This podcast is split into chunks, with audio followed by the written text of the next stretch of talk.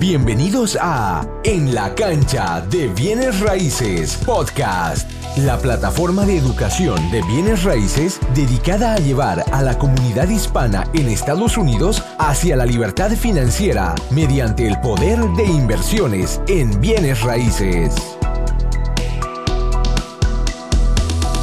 Bienvenidos a En la cancha de bienes raíces. El día de hoy tengo a América. América, ¿cómo estás? Súper, muchísimas gracias por tenerme aquí. ¿Cómo estás?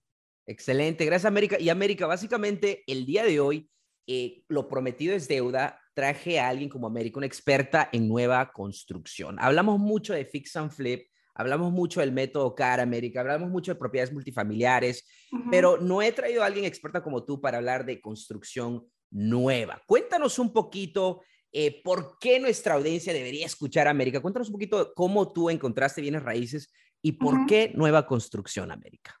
Bueno, el comienzo empezó muchos años atrás. Tengo 33 años. Yo realmente comencé mi carrera en bienes raíces a los 17. Oh, wow. Trabajando de mesera, llegó un señor y me dice, ¿sabes qué? Necesito a alguien que me ayude a traducir y tú parece que hablas bien inglés. La verdad, no hablaba muy bien inglés.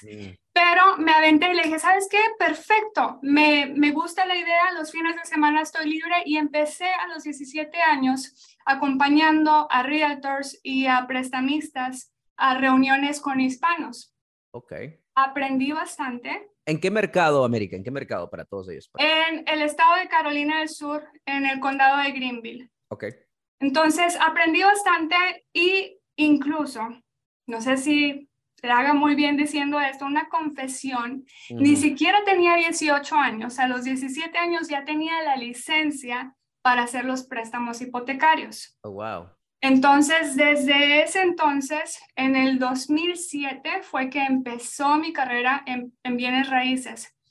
Pero te voy a confesar otra cosa, yo era un desorden, ¿ok? E, era muy joven, no tenía estructura, no tenía visión, simplemente sabía ganar una buena comisión y gastármela muy rápido. Mm. Eh, llegó obviamente el 2008, sobreviví el colapso, pero dije, ok, soy joven, ganaba muy bien, ahora no tengo nada, ¿qué hago?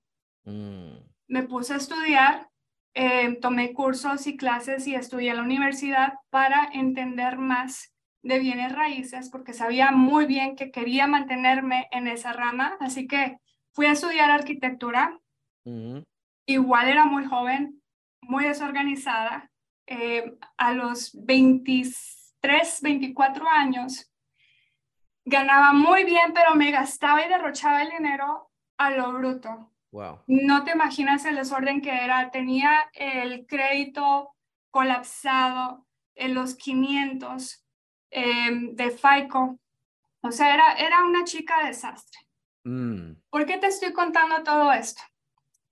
Porque todo esto me llevó a ser una gran empresaria ahora. Ahorita sí estoy generando millones de dólares en propiedad raíz. Un gran porcentaje de ello proviene de, de lo que es em, construcción pero es importante, y yo quiero que la gente sepa que no importa dónde estás ahora, tu pasado no te define. Si yo pude reestructurarme, si pude ser esa chica desastre y aprender cómo organizarme, tú también puedes. Mm. Cualquiera puede.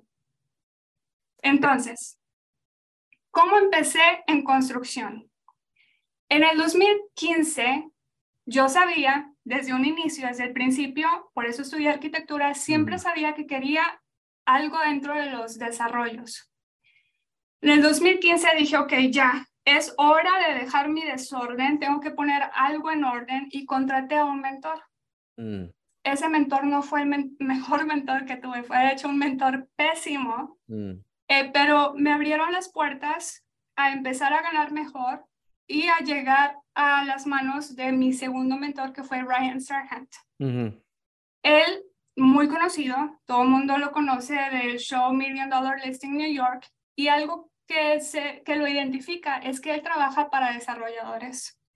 Entonces, él me dio una estrategia muy específica y se las voy a compartir para llegar a obtener clientes de constructores, que por ende fui como aprendí a desarrollar una estructura de negocio donde yo puedo ser quien construye las casas. Correcto. Y antes que lo digas, quiero comentarles a todos, a todas las personas que están viendo, para los que no tienen una idea, eh, como agente de bienes raíces, nosotros, a los agentes de bienes raíces o los brokers, ganan comisión basada en la venta de la propiedad, no en el, no en el marketing, no en sentarnos con ellos, en la mesa de cierre. Ahora, ¿por qué es importante entender nueva construcción y por qué un agente trabajaría con un constructor?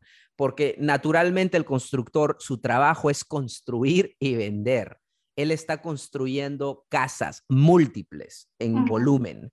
Entonces, naturalmente, una, una estrategia que muchos agentes hacen, y ojo, y siempre hablo yo, América, del, poder del, nicho de negocio, del nicho, de especializarte.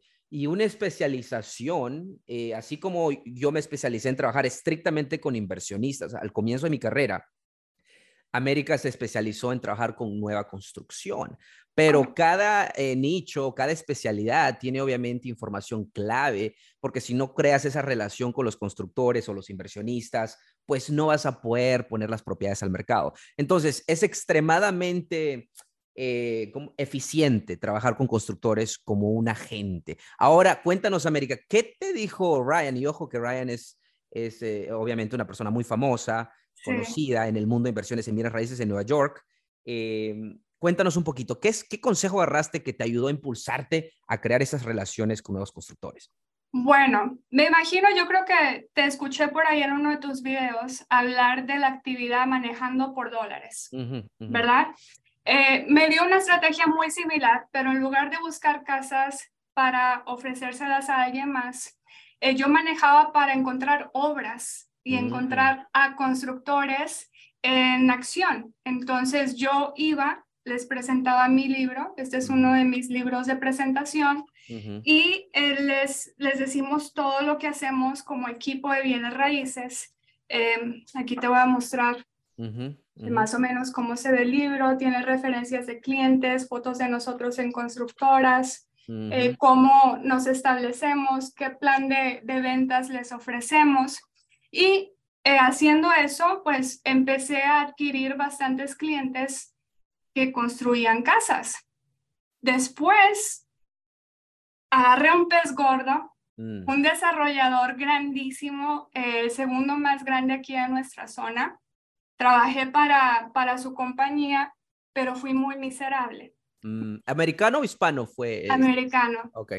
Sí, em, el ambiente era muy tóxico, mm. em, no había mucho respeto, o sea, no, no con el dueño de la compañía, sino con las personas que a mí me tocaba lidiar.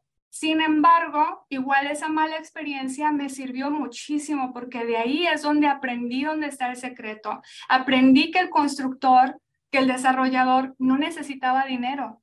Mm. Aprendí que eh, lo que hacían era recaudar fondos de inversionistas privados, tenían una estructura corporativa perfecta eh, mm. con distintos, eh, distintas secciones. Aprendí las estrategias para adquirir terrenos, porque yo me encargué mm. en, en eso. vendí varias comunidades directamente a inversionistas que compran portfolios. Entonces, aprendí muchísimas cosas y eso que aprendí lo empecé a implementar a un nivel más pequeño dentro de mis em, de mi alcance prácticamente y vimos un cambio rotundo y radical. Empezamos a, a, ver ganancias que nunca había visto en mi carrera. O sea, en un solo proyecto me ganaba lo que me ganaba en un año vendiendo casas en uno solo. Mm. Y eso es lo increíble porque, y ahí va la lección, eh, yo sé que vamos a la nueva construcción, pero me encanta para que tengan perspectiva, es de, de encontrar un mentor, y yo sé que es popular y muchas personas lo dicen, pero este es un ejemplo más de tener éxito, de acelerar. Hay veces, como tú dijiste, quizás no estabas extremadamente eh, feliz en ese rol, pero ese rol te permitió aprender lo, como se dice, ins and outs de esa industria. Entonces, y me gusta que dices de cómo encontrar el terreno. Y eso, ahorita vamos a hablar unos segundos de eso, pero, pero sí. Ajá. Em, de hecho, ahorita que hablas de las malas experiencias, mi primera experiencia arrancándome en mi primer proyecto fue horrible, porque mm. la persona en quien yo confié me estaba robando. Sin mm. embargo, eso me llevó por necesidad, porque tenía que aprender, me tuve que entrar a las obras y hacer cosas que jamás había hecho. Y eso fue lo que me abrió los ojos y fue lo que me me obligó a crear estructuras no solamente de conseguir el capital, no solamente de conseguir los terrenos, y ahora poner el orden que realmente se ocupan en las obras, porque hay muchos chistes que dicen de los arquitectos, de los ingenieros, la verdad, el que anda con traje no sabe nada. Tú vas a aprender del obrero, del albañil, mm. y vas a ver realmente cómo funcionan las cosas solamente estando allí. Y créeme que como mujer no es nada fácil. Mm, imagino. es un ambiente pesado, eh, sin embargo no es imposible. Ya cuando, cuando le tomas el ritmo, cuando ya tienes tu estructura bien formada, lo cual realmente nos tomó varios proyectos en, en formar, fue un proceso de equivocarse y aprender, equivocarse y aprender. Eh, hasta que ahorita te puedo decir que tranquilamente las casas se están construyendo. Yo estoy aquí cómodamente contigo haciendo un podcast. Ya no tengo que estar ahí presente en las obras, pero sí lo tuve que hacer. Tuve que aprender, tuve que aguantar eh, bajo el sol después de haber estado acostumbrada a estar solamente en la oficina eh, de niña linda, recibiendo el airecito rico, teniendo conferencias en mi oficina todo el tiempo con una super comodidad a de repente andar en botas, andar en la obra incómoda, aguantando todo tipo de clima, bichos, porque estás en la obra, no hay nada, tienes que ir al no, e, e, ese contraste, ese contraste me gusta porque sí es verdad, o sea, es totalmente un, contraste de ambiente totalmente diferente y también lleva al sacrificio, ¿no? Ese sacrificio, sin sacrificio no hay ganancia. A mí me, me encanta esa historia, América, pero cuéntanos entonces, ¿a qué edad tú hiciste tu primer proyecto? ¿Hace cuánto tiempo fue eso? Empezamos hace tres años.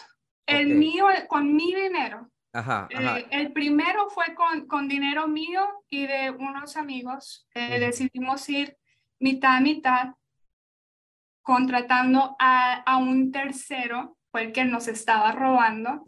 Eh, y por necesidad, cuando nos dimos cuenta de que nos estaba robando, lo tuvimos que sacar y tuvimos que aprender a cómo salvar el proyecto y terminarlo nosotros. Entonces, eso nos llevó, nos arrastró eh, Sin, haberlo planeado de esa manera.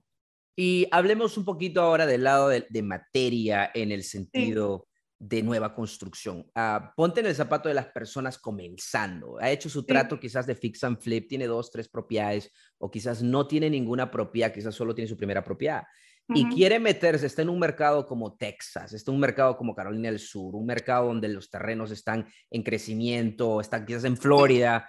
Eh, Como una persona, ahora sabiendo lo que tú sabes, ¿no? Como una persona, hablemos del, del, de las fases de desarrollo eh, en bienes raíces, ¿ok? Comenzamos obviamente con el terreno, ¿no? Un dueño de casa sostenió la propiedad por 30, 50 o su papá se lo dio, eh, hay un terreno, quizás él sabe o no sabe la valorización actual. ¿Cuál es la estrategia más ágil que tú puedas dar a, las personas que nos están escuchando de poder encontrar un potencial proyecto y encontrar el terreno con el potencial? Em, hay mucha gente que se va a quedar en shock cuando le, le comparta esa estrategia. Esta la aprendí el desarrollador grande con el que trabajé.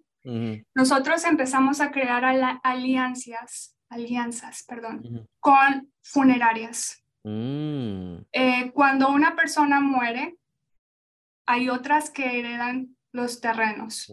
Obviamente ese tema se, se, trata con bastante respeto, eh, pero las personas que heredan, si esa propiedad no estaba bajo un trust, bajo, bajo una cuenta de fideicomiso, los herederos tienen que pagar impuesto y muchas veces no están preparados para pagar un impuesto sobre las ganancias de la herencia. Mm.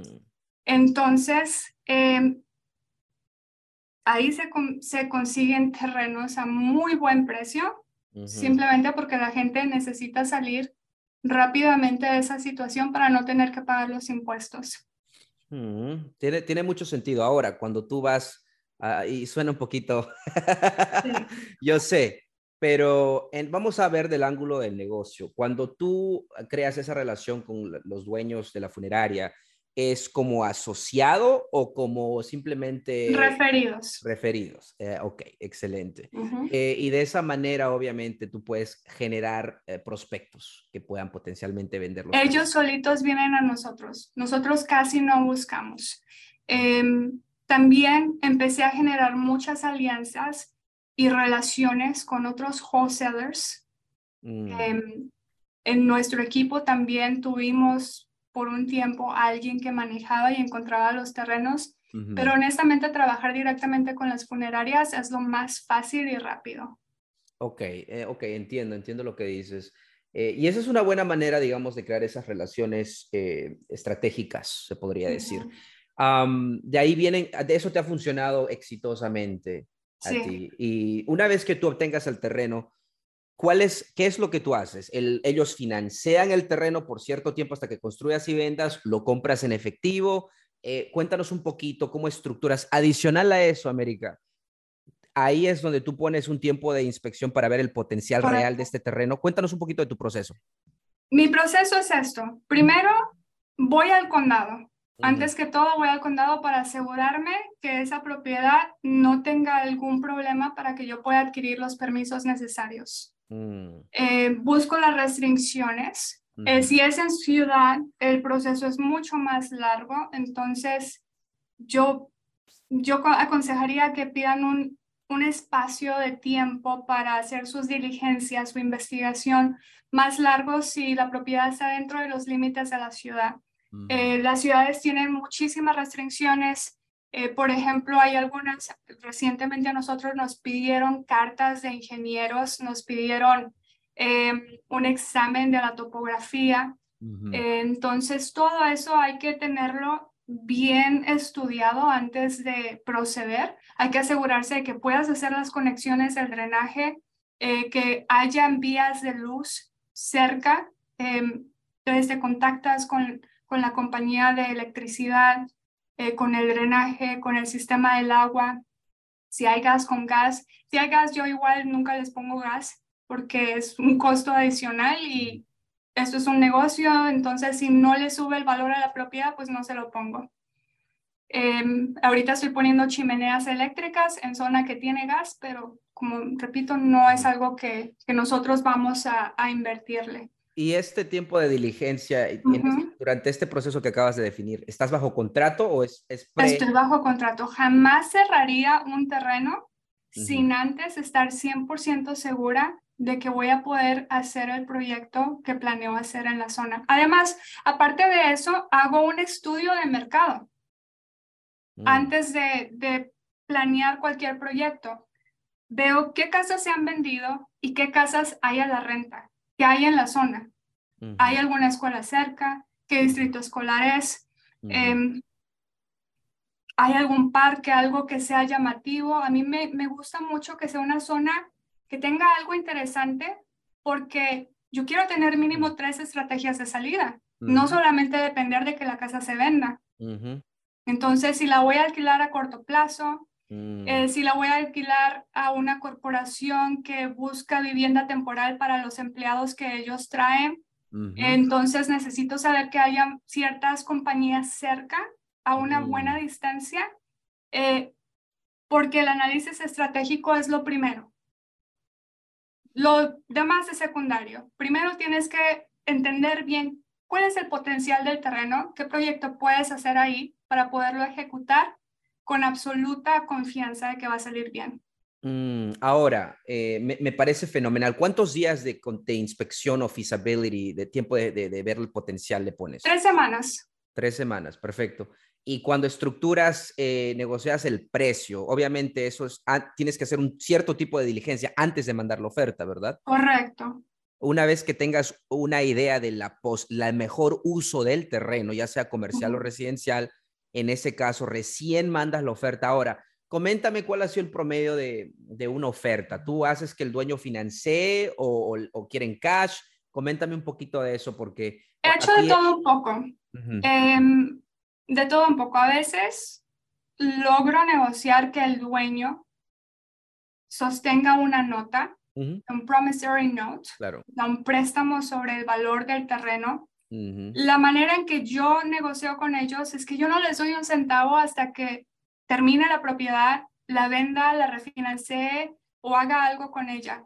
Pero no les hago ningún pago mensual, no solamente si me venden el terreno, también a los que me prestan el capital, porque yo se los digo abiertamente, yo no quiero estar estresada en tener pagos mensuales y tener que conseguir el dinero para pagarte y no prestarle y darle la atención que el proyecto requiere que le preste. Mm. ¿Cierto? Entonces ellos lo entienden y yo estoy dispuesta a pagarles un poquito más. Normalmente lo que yo he negociado con los que me venden los terrenos no es un porcentaje de interés, sino pagarles un poquito más de lo que les hubiese ofrecido. Entonces, si el terreno valía 20 mil, te doy 23 o 25 mil si estás dispuesto a darme un periodo de 12 meses para terminar un proyecto. Mm. No, y eso me encanta porque aquí en la cancha Bienes Raíces nosotros hablamos mucho del financiamiento del dueño, de la nota promisaria, el deed of trust eh, y todo eso, eh, pero en el lado de propiedades ya construidas, propiedades donde el dueño no tiene deuda, el, el dueño puede financiar. Hablamos mucho del financiamiento del dueño. Ahora, pero de los terrenos, y por eso me encanta traerte a ti, América, porque tú puedes dar ese ángulo de nueva construcción. Y, lo interesante, y tú corrígeme si estoy equivocado, pero cuando hablamos de terrenos, yo diría que la mayoría, si no todas las personas que tienen terrenos no tienen deuda, ¿correcto? ¿O has visto algo diferente de eso? Muy pocos tienen deuda y si la tienen a veces es por error. Hace poco eh, tuvimos un terreno bajo contrato y el dueño no sabía que cuando refinanció su casa, que estaba en otro parcel, en otro terreno, el banco eh, le puso un lien a ese terreno que quería vender y fue un proceso largo para que el banco eh, removiera ese lien del récord, pero lo terminaron haciendo. Pero normalmente tienes razón, no tienen deuda. Lo que significa para todas las personas que están viendo es que el financiamiento del dueño no solo es posible, pero imagínate el caso que América acaba de escribir, para que un dueño pueda mm, financiártelo a 0% de interés. Y eso es lo que siempre regresamos a, lo que enseñamos. Eh, tú puedes darle el precio o arriba del mercado siempre y cuando los términos tengan sentido. Y en el caso de inversiones a largo plazo, es que tú tengas un cash flow razonablemente, en un cash, un retorno dólar por dólar que te satisfaga a ti. Pero en el caso de nueva construcción, pues no hay cash flow, pero hay una venta al final y hay una ganancia amplia. Y es por eso que en esa estrategia se le puede dar al dueño más del precio normal. Me parece interesante. Entonces, mandas la oferta, negocias eso, das tres semanas de diligencia, vas a la ciudad, ya sabes lo que vas a hacer, pero ahora vas a hacer una diligencia un poquito más detallada, como del, del, costo, ¿verdad? ¿Dónde ocurre el análisis de costo de construcción? Eh, en esas tres semanas, ¿correcto? Eso lo he desarrollado con experiencia. Ahorita tengo un, un Excel que tiene todas las fases de construcción de una casa, incluyendo la planeación, el sacar los permisos, eh, eh, tiene las fases diligentes de todo el sistema burocrático y también el proceso de construcción. Entonces lo divido en materiales y mano de obra. Mm. Entonces tengo la lista, voy repasando, ok, primera fase, preparar el terreno.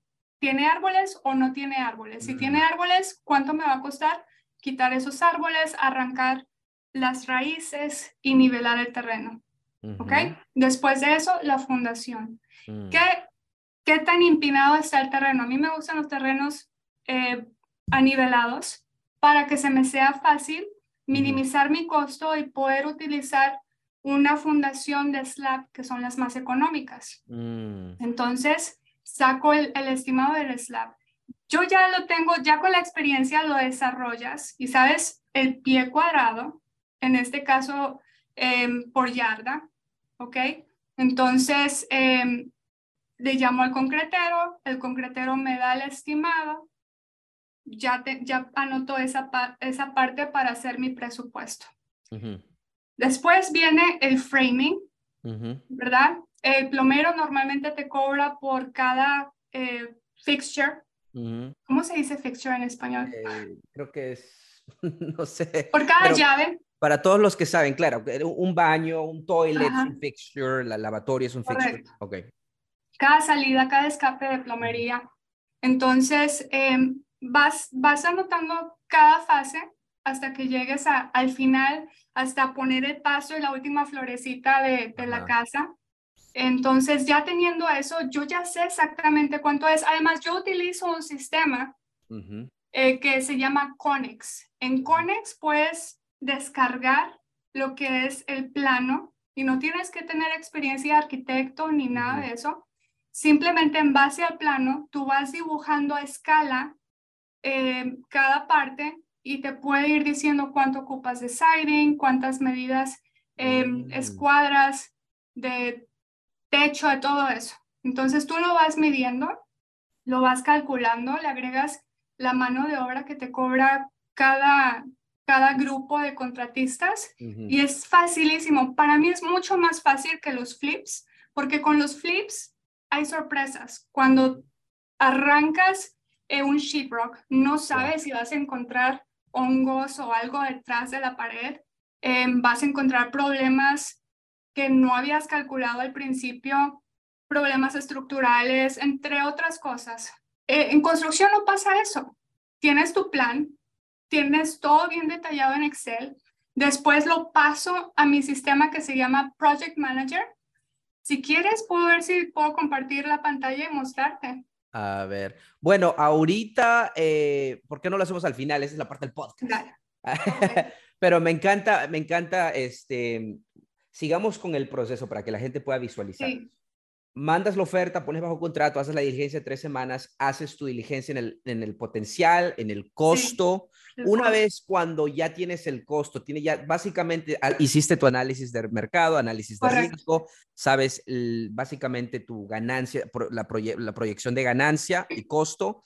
Eh, después de eso, obviamente hablamos del equipo. Ahora, déjame preguntarte una cosa. Ahorita, América, tú básicamente tú no delegas esto a un, un constructor, tú básicamente manejas al, al, al, concretero, o sea, tú básicamente delegas eso, tú lo manejas. Correcto. Sí. Ok, y de esa manera, cuéntanos por qué es beneficioso hacer eso. Me imagino que estás ganando un poquito más que si lo delegarías a un constructor desde cero, ¿correcto? ¿Cuáles son las ventajas y desventajas de eso?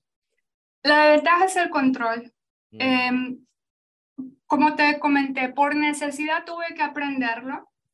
Siendo mujer, yo tuve problemas con las otras personas que intenté contratar y mm. me di cuenta que no eran necesarios. Si tú ya tienes un sistema, tu sistema trabaja, empieza a trabajar por ti. Em, los, los muchachos que yo había contratado antes para estar de supervisores y, y estar haciendo ese trabajo, siempre me llevaban a la contraria. Y ni siquiera tenía sentido llevarme a la contraria, simplemente lo hacían porque no les gusta que una mujer les dé órdenes. Oh, wow.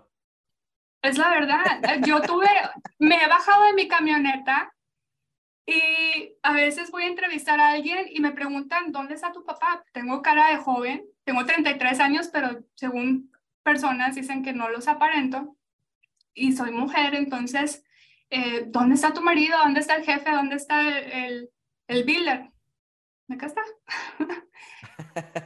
Ajá, eh, pero sí, obviamente te ahorras mucho dinero y el control, el, simple control. Desgraciadamente, la mayoría de las personas son muy deshonestas. Mm. Y cuando tú le das el control a alguien, es como abrirle tu cartera y decirle, ten, toma lo que tú quieras. Y, y, ahorita, América, tienes razón de eso, pero eso hay que ser bien selectivos y si podemos tener control y sistemas, como tú dices, excelente.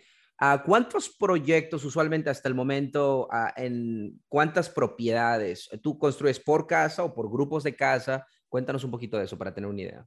Ahorita hemos bajado, eh, hemos dejado ir ciertos proyectos, no porque no porque no sean buenos proyectos, sino porque estamos manejando los cálculos mucho más conservadores y estoy dividiendo mis eh, inversiones. Entonces, estoy haciendo más que nada inversiones a prueba de recesión y las construcciones que estoy haciendo las estoy haciendo exclusivamente con eh, la estrategia de salida de poderme quedar esas propiedades para alquilarlas o para alquilarlas a corto plazo como casa vacacional.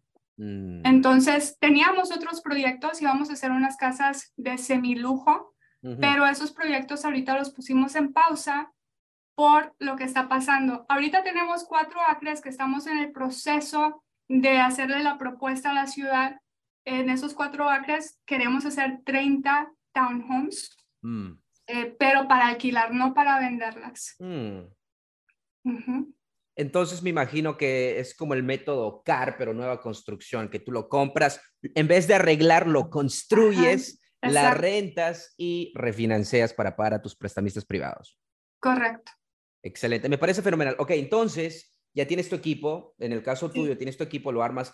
¿Cuánto tiempo se demora América en construir una casa en promedio en tu experiencia, en tu mercado? Porque eso va a variar de ciudad y condado, ¿verdad?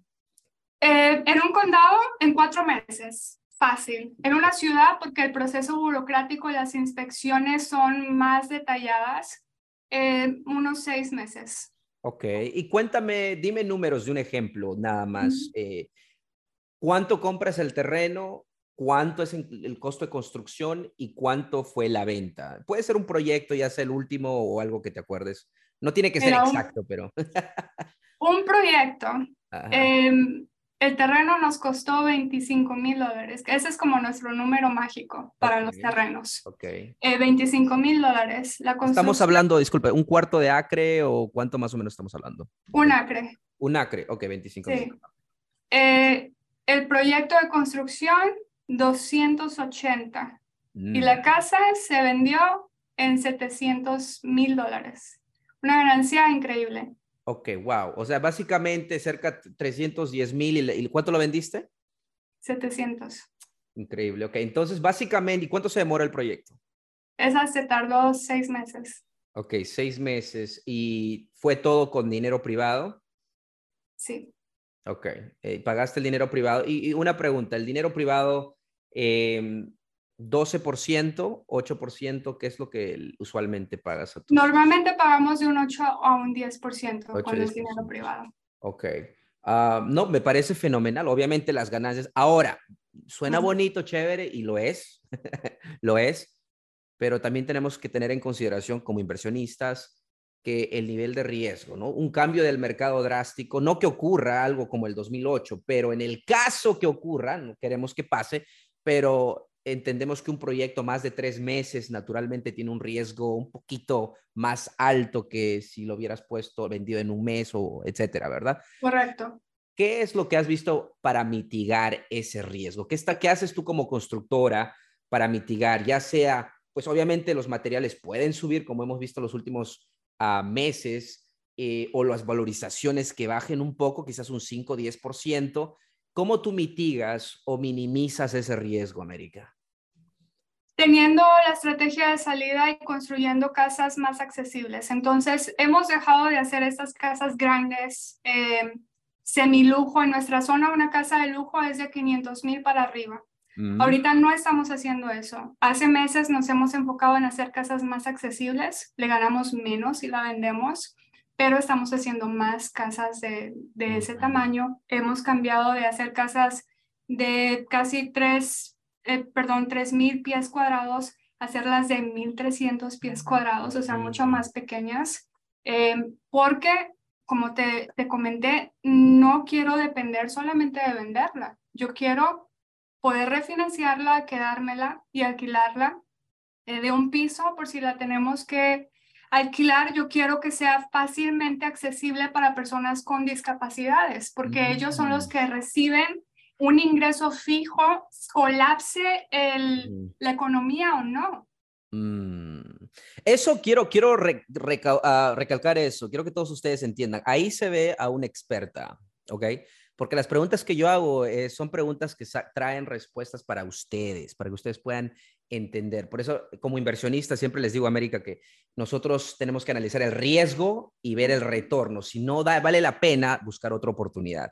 Y en este caso, nosotros podemos eh, minimizar o mitigar. Me encanta lo que acabas de decir, de que tú eres estratégica con eso, el, la estrategia de salida. Ahora, ¿por qué América acaba de decir que se está enfocando con precios más bajos? Porque cuando América va, si en el caso que no lo pueda vender a ese precio que ella estaba planeando al comienzo, hace cuatro o cinco meses atrás, pues posiblemente ella puede ir a un banco y el banco le puede dar eh, un préstamo, ¿no? Puede básicamente refinanciar, Y obviamente de esa manera puede pagar a sus prestamistas privados y sostener la propiedad. Ahora, la siguiente pregunta es, la renta, el ingreso de renta va a sostener el gasto de operación y la hipoteca que acaba de crearse en la refinanciación. Y encima de eso, lo que va a dejar ese cash flow va a ser ah, sostenible, va a ser aceptable para que, para, o sea, obviamente esa es la pregunta como inversionistas tenemos que hacer esa, eh, eh, obtener esa respuesta. Entonces, me encanta. Tú lo que haces, te estás bajando a proyectos eh, menos lujosos, más se podría decir con un alcance de la mayoría de la población en el mercado local, ¿verdad?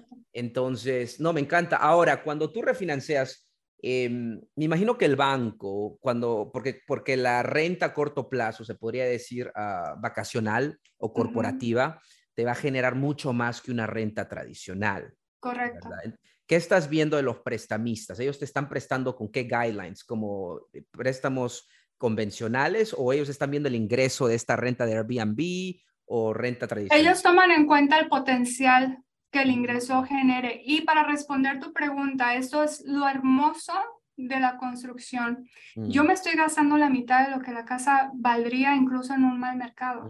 Entonces, mm. para yo pagarles a mis inversionistas privados, yo no necesito un préstamo altísimo yo puedo sacar un préstamo suficiente para saldar la deuda, quizás hasta incluso para obtener una ganancia mientras que sea libre de impuestos, pero como no estoy financiando realmente el valor de una casa, porque me costó muchísimo menos construir, entonces ahí me queda bastante colchón de espacio para una ganancia de un ingreso pasivo que, que aunque los intereses estén altos, la renta pueda pagar el préstamo y además generarme una ganancia pasiva. Perfecto, eso es correcto. Eh, básicamente la refinanciación, América no tiene que tomar el LTV máximo. Ella puede elegir, si el banco dice, te puedo prestar el promedio de, préstamo a valorización, te puedo dar hasta 80%, pero América hace su, cash flow análisis, su, análisis de flujo de dinero y dice, ¿sabes qué? No necesito el 80, dame 60, 65 porque ella tiene la equidad ahí. No me parece fenomenal. Esos son usualmente las objeciones que muchos dicen cuando no quieren, se quieren mantener eh, comprando propiedades ya construidas, pero veo muchos beneficios eh, fuera de ese riesgo, pero el riesgo se puede mitigar. Otro beneficio que me encanta de la construcción es lo que son las cuentas CAPEX. CAPEX mm. es el, todas las cuentas que la gente olvida que debe calcular a futuro. Cada 25 años, por promedio, tienes que reemplazar el techo.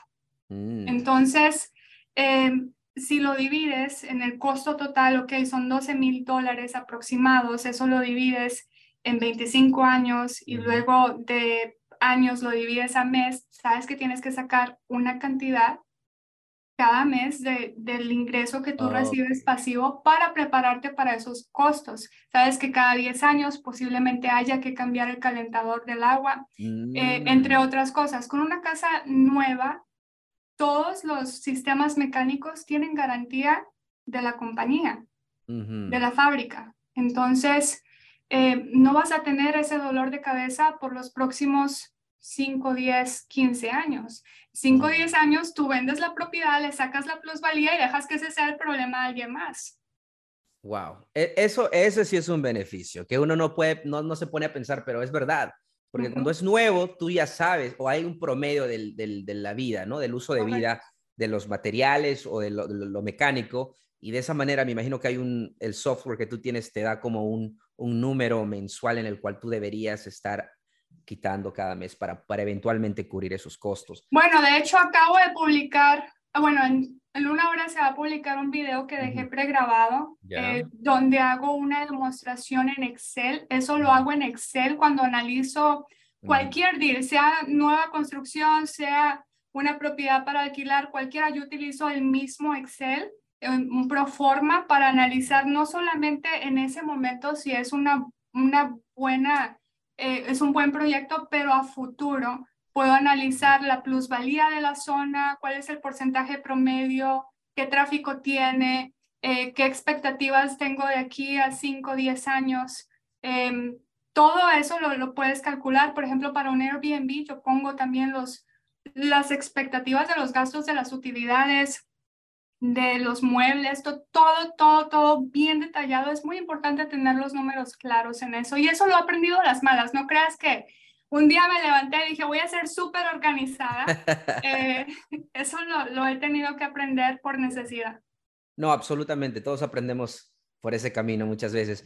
No, me parece fenomenal. Entonces te demoras cuatro o cinco meses, haces tu diligencia.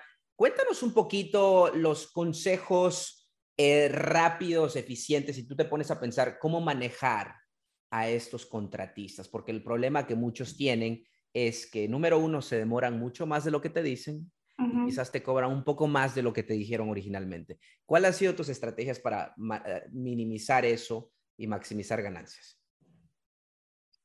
Espero no suene mal mi estrategia. Yo al principio era demasiado amable con los contratistas y eso no me llevó por un buen camino. Eh, se aprovechaban demasiado. Yo quise ser super nice, les llevaba café, les llevaba un calentador porque sabía que trabajaban en el frío a veces. Em, pero eso no lo apreciaban, al contrario, lo veían como una debilidad y se querían aprovechar más. Entonces empecé a poner un, un límite, mm. una pared de que, ok, este es tu puesto, este es el mío, no quiero escuchar excusas, este es el trabajo. Eh, si no me da resultados, te voy a reemplazar. Tu trabajo es reemplazable, simple. Y de hecho, hemos reemplazado y hemos filtrado a mucha gente eh, que no aprovechó la oportunidad que tenía con nosotros Mm. Y eso lo han visto los demás. Otra cosa es que yo tengo cámaras. Mm. yo compro las cámaras Arlo que tienen su, su, propio, eh, su propia señal de celular. Entonces en Verizon abro mi cuenta y todo el tiempo los estoy viendo. Y ellos mm. saben que los estoy viendo, así que no me pueden mentir. Ah, me encanta eso, porque dicen ese dicho, a mí me encanta este dicho y esto va a sonar mal, pero es una realidad. Naturalmente, algunos hombres son machistas, algunas personas toman ventaja, entonces hay veces muchas mujeres en la industria, lo he escuchado mucho, América, que muchos hombres eh, en general, pues asumen mucho y toman ventaja de esa amabilidad. Por eso es que hay un dicho, yo aprendí hace mucho tiempo, porque créeme que yo tenía en algún momento, aunque no parezca, yo tenía 21 años, ¿ok? Hace, hace mucho tiempo, 21 años, y yo era landlord a los 21, 22, y no era tan amable, pero sí era más bueno, más mm, tranquilo. Y de esa manera muchas personas se abusaron un poco de eso, aprendí mucho. Y leí, una, leí un quote hace mucho tiempo que dice, es mejor ser un guerrero en un jardín que un jardinero en una guerra. Sí. Y básicamente eh, tienes que ser fuerte, hasta cabrón o cabrona, pero tienes que ser, adaptarte y ser buena, amable cuando es necesario. Pero si tú eres buenita, dócil, amigable, amable, te van a pisar, alguien te va, va a tomar control o abusar de ti. Correcto. Otra cosa que empezamos a implementar es que cada vez que iba a la obra, lleva, empecé a llevar un cuaderno eh, del proyecto. Entonces, déjame, mira, justo aquí tengo uno, déjame los, saco y ya vengo. Claro. Y lo que me encanta de, de nueva construcción es de que nosotros podemos encontrar todos los terrenos, y hay terrenos en todas partes, y no todos tienen la habilidad de la, y tener la visión de tomar acción, porque cuando piensan nueva construcción, pues es mucho trabajo, mucho riesgo, pero los que saben o los que tienen acceso a mentores pueden. Entonces, mira, aquí tengo unos cuadernos. Eh, yo le pongo, esos son viejos de proyectos ya terminados. Le pongo aquí el survey, porque si tienes varios en la misma calle te puedes confundir. Claro. Eh, la foto del plano.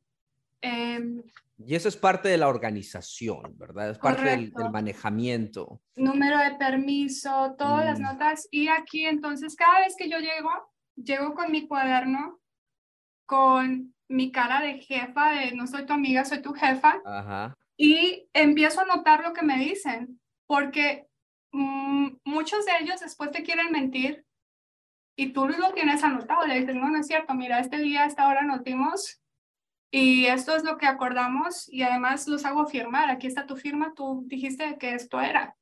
Oh, es Entonces, y sabes que mi socio hace algo similar, pero les dice, hey, eh, voy a grabar para que no haya construcciones en el futuro. Y él está grabando mientras que el constructor habla o el, contratista. Eh, me, a mí me parece fenomenal y lo que acabas de decir, América, son consejos tan prácticos para una mujer en la industria o para una persona en general. O sea, cuando eres, cuando tienes una personalidad extremadamente amable y buena, naturalmente es un negocio. En el negocio no puedes ser muy amigable con la gente porque desafortunadamente lo ven, como dijo América, una debilidad y si tú le das la mano, pues te agarran el hombro. ¿no? Se confunden. Correcto. Muchas veces, especialmente siendo mujer, ya después creen que quieres algo con ellos y no, no.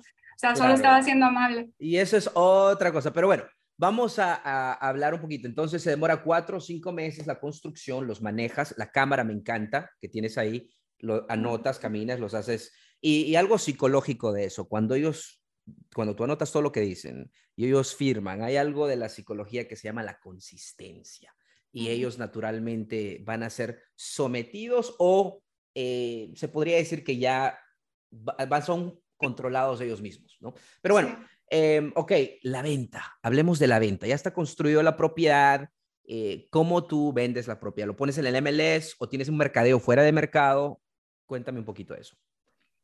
Eh, como trabajé para constructores, algo que yo aprendí de ellos, que es muy importante tener una casa modelo em, decorada. Entonces, es verdad, cuando decoramos una casa, no importa cómo es el mercado, ahorita tenemos una nueva bajo contrato que va a cerrar ahorita en una semana y es, la decoramos. La decoramos antes de ponerla en el MLS, le avisamos a todos los wholesalers porque a mí me gusta tener una relación muy buena con los wholesalers. Hay muy pocos realtors que son amables con los wholesalers, no entienden lo importante que es una, tener una buena conexión con ellos.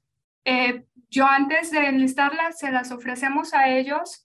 Eh, después mandamos una campaña de email blast y de text blast, o sea, que reciben un texto todo, toda la gente que tenemos en nuestra base de datos. Mm. Eh, para que sepan que la casa va a estar accesible 24 horas antes porque eso es lo que nos permiten a nosotros bajo la licencia de, de Realtor y después la ponemos en el MLS. Obviamente mm, la ponemos en todas las redes sociales, en los grupos de venta de Facebook, en inglés y en español. Es la ventaja que tenemos de ser bilingües. Y esa es nuestra estrategia de, de, venta. Me parece fenomenal y de esa manera has podido tú vender las propiedades. Eh, y cuéntame, propiedades nuevas y tu equipo, imagino, vende propiedades también construidas una gran diferencia. Menos días en el mercado, mucho más, obviamente, por, se vende sola, se podría decir. Em, algo que me olvide, eh, América, para, para finalizar esta, esta parte, sobre el análisis, cuando tú construyes la propiedad, obviamente tú tienes que ver cuál es la demanda local, de cuántos cuartos, baños, amenidades, materiales, ¿verdad? Correcto. Em, eso ocurre durante el tiempo de inspección of feasibility, ¿verdad? O, sí. ok, y tú... Sí, ¿te acuerdas que te comenté que hago un presupuesto? ¿Dónde obtienes eh, esta información? ¿Cómo tengo esta información? Em, a mí me encanta utilizar los grupos de Facebook. Hay un mm. grupo eh, de mi agencia, estoy con Keller Williams. Ajá. Y esa agencia local tiene muchos otros realtors, entonces yo dejo que los otros realtors me digan qué quieren sus clientes. Yo hago un mm. poll y les pregunto a ellos, eh, si fuera a construir algo aquí, ¿qué te gustaría que construyera? Y mm. aparte de eso, yo hago una búsqueda, hago un análisis por mi propia cuenta y les doy opciones. ¿Qué te gustaría que construyera? A, B o C. Y que ellos me digan, que el público me diga qué es lo que quieren. Mm. Eso está buenísimo, es un buen, buen consejo. Ver básicamente el, que la demanda del mercado en el momento, en tiempo real, pues básicamente. Correcto. Hmm, interesante. Ok, bueno, pues creo que diste, América, unos consejitos que han demostrado que, que eres experta en lo que haces y yo no tenía nada de duda, me parece fenomenal. América, ¿dónde te encuentran las personas que quieran saber más de ti? Yo sé que hay muchas personas que van a escuchar esto van a decir, me encanta, ¿cómo puedo aprender más de América? ¿Dónde voy? ¿Dónde pueden ir ellos a encontrarte? Eh, tengo un grupo de Facebook donde estoy dando información gratis. Es Rey REI Jugadores. Eh, tenemos algo en común. Tú tienes la cancha, yo tengo los jugadores eh, de bienes raíces. Quiere decir Real Estate Investing. Em, tenemos el grupo. Mi nombre es América Ahumada Guerra. También tengo mi TikTok en español. Em, me pueden encontrar por mi nombre, americasproperties.es para el TikTok. y también, América, también tienes tu brokerage en Carolina del Sur. Cuéntales un poquito cómo se comunican si quieren vender propiedades o buscar oportunidades del mercado con, con tu compañía. Eh, tengo mi equipo. Mi equipo está bajo Keller Williams y ahorita en este momento no estamos reclutando para el equipo, pero eh, si están aquí y les gustaría ser parte de Keller Williams, es una excelente agencia. Yo doy clases personalmente una vez cada dos meses en la agencia y no soy la única, ellos siempre traen a los mejores realtors eh, a dar clases y el entrenamiento que ellos ofrecen es increíble. Y estaba viendo más sobre el caso, sí, porque ellos ayudan a inversionistas a comprar y vender propiedades en tu mercado, ¿verdad? Correcto. ¿Cómo, cómo encuentran tu compañía de, Carolina del Sur para poder trabajar con tus agentes? Es americasproperties.co.com. Perfecto. América, ahora la última pregunta del día. Tenemos a muchos, muchas personas en la cancha y bienes raíces en la banca. ¿Qué significa? Están aprendiendo, pero no han tomado el paso. Están eh, eh, aprendiendo mucho, pero no están tomando acción. Muchos, ellos están viendo a las personas en la cancha metiendo goles, pero no han tomado acción. Y puede ser múltiples limitaciones. ¿Qué les podrías decir a esas personas para que se transfieran de la banca a la cancha de bienes raíces? Una es, ¿cuál es, cuál es tu plan para el futuro? Em, ¿Piensas toda, toda la vida ser un empleado? Si es así, está bien, nosotros necesitamos empleados. Siempre vamos a necesitar que alguien tome esos puestos. Mm. Pero en mi, en mi experiencia y en lo que yo he visto, un gran ejemplo ha sido mi familia, que económicamente no han llegado muy lejos. Y en la comunidad hispana, yo siento que nos han inculcado mucho y nos han dicho muchas frases que minimizan nuestro potencial, frases como soy pobre pero honrado. Eh, ¿Por qué no honrado y próspero? Mm. Eh, es mentira que el dinero no da felicidad, da mucha felicidad cuando le puedes entregar la llave a tu mamá y decirle, ¿sabes qué, mami? Te construí esta casa para ti. Em, se siente bien chingón invitar a tu familia a unas vacaciones increíbles y mostrarle por primera vez el mar a tu abuelita. Te estoy compartiendo cosas que yo he hecho cuando empecé a ganar bien. Em, es una oportunidad increíble. Hay mucha gente que deja ir las oportunidades. Es opción. Si tú quieres seguir dejándolas ir y que alguien más las tome, súper, hazlo, síguelo haciendo. Pero si estás cansado de, ver que tu vida no cambia, haz un cambio. Si tú no cambias, no vas a ver resultados. Si tus acciones son acciones promedio, toda tu vida vas a recibir resultados promedio. Vas a tener que salir de tu zona de confort para poder obtener resultados extraordinarios y eso requiere un esfuerzo extraordinario. Excelente, me parece fenomenal, América. Con eso vamos a finalizar. Acuérdense, señores, de siempre estar en la cancha de bienes raíces.